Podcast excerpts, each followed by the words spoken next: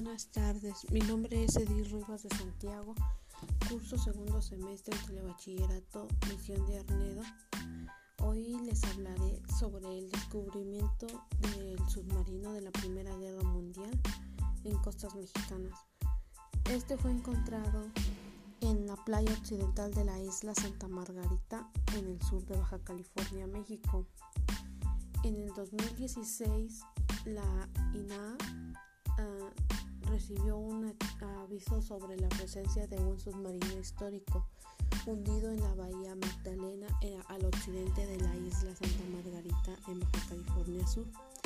De acuerdo con informantes locales, él se había vuelto a ver hace tres años mm, cuando pobladores de, de Puerto Alcatraz guiaron a un pescador deportivo a lo que pensaban era una roca el sitio fue víctima del saqueo por los componentes de bronce hasta que fotoreportero Alfredo Martínez lo,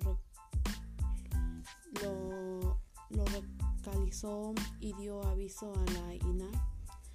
Ahora forma parte de, del gran rompecabezas histórico de la navegación en el Pacífico mexicano que especialistas de su Dirección de Arqueología Subacuática SAS de INA intentaron armar. El descubrimiento es importante por la antigüedad y valor histórico de la embarcación.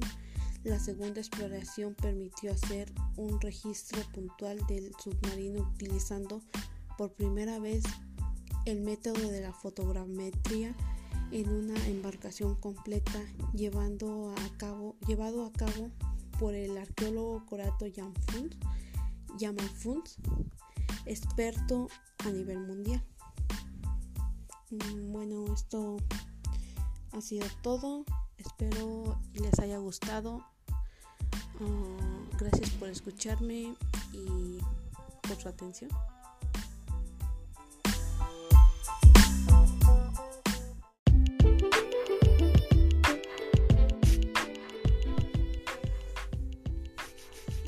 Hola, mi nombre es Edith Rivas de Santiago, de, del Telebachillerato Misión de Arnedo. Hoy les hablaré sobre el tema de ¿los virus están vivos? ¿Qué son? Este tema nos da a conocer que son tan viejos como la vida misma, pero los científicos son incapaces de determinar si están vivos. Los virus se, inscriben en nuestro ADN, influyendo en la saga humana mediante la mutación, la mutación y la resistencia, puesto que la pandemia del, del coronavirus obliga a los países a tomar medidas de confinamiento inéditas y amenaza el crecimiento económico mundial. Conviene plantearse las siguientes preguntas. ¿Qué es un virus? De qué están hechos y cuál es su origen. Los virus seguramente se explican a través, mejor, a través de unas cifras alucinantes, según Kurt Schult, virólogo de la Universidad de British Columbia. En Canadá, las propiedades físicas de los virus dificultan su comprensión para empezar su pequeño tamaño. Si cada virus presente en un cuerpo humano alcanzara el tamaño de una cabeza de un alfiler, el adulto medio alcanzaría una altura de 150 kilómetros. Eh, en un estudio de 2018, Sur descubrió, descubrió que más de 800 millones de virus se depositaban en cada metro cuadrado de la Tierra cada día.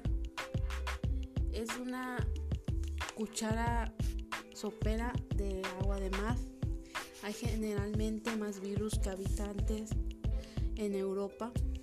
Un artículo publicado en el 2011 en la revista de Microbiology estima que había más de un quintillón, un menos un seguido de 30 ceros de virus en la Tierra. Si se colocaran uno al lado del otro, formarían una fila de 100 millones de años luz, es decir, mil veces la longitud de Vía Láctea. Según Terry Shore, profesora de, la de biología de la Universidad de Wisconsin, y autora de varios libros sobre la materia, los virus pueden tratarse como paquetes moleculares.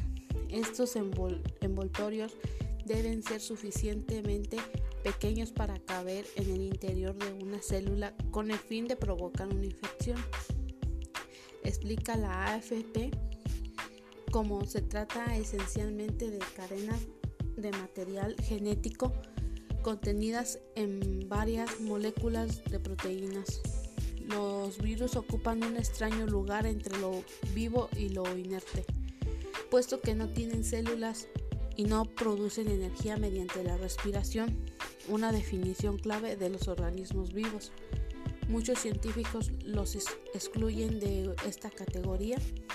Sin embargo, una vez, una vez penetran en, en su huésped, los virus entran en actividad de una manera raramente vista en la naturaleza. Piratean las células con, con nuevas instrucciones genéticas para replicarse a una velocidad vertiginosa. Mm, para Ed Rigbick, virólogo de la Universidad de El Cabo, son tanto, tanto un concepto como una cosa material. Teddy Shore mm, los describe como metabólicamente inactivos, a menos que puedan penetrar en un cuerpo caliente y en el interior de una célula los virus son inertes. Eh, explica esta científica, pero una vez que infecta su huésped, el conjunto de la maquinaria celular se consagra por completo a la producción de descendientes virales, según Cursol. Bueno, y esto ha sido todo. Muchas gracias por su atención. Mm, hasta pronto.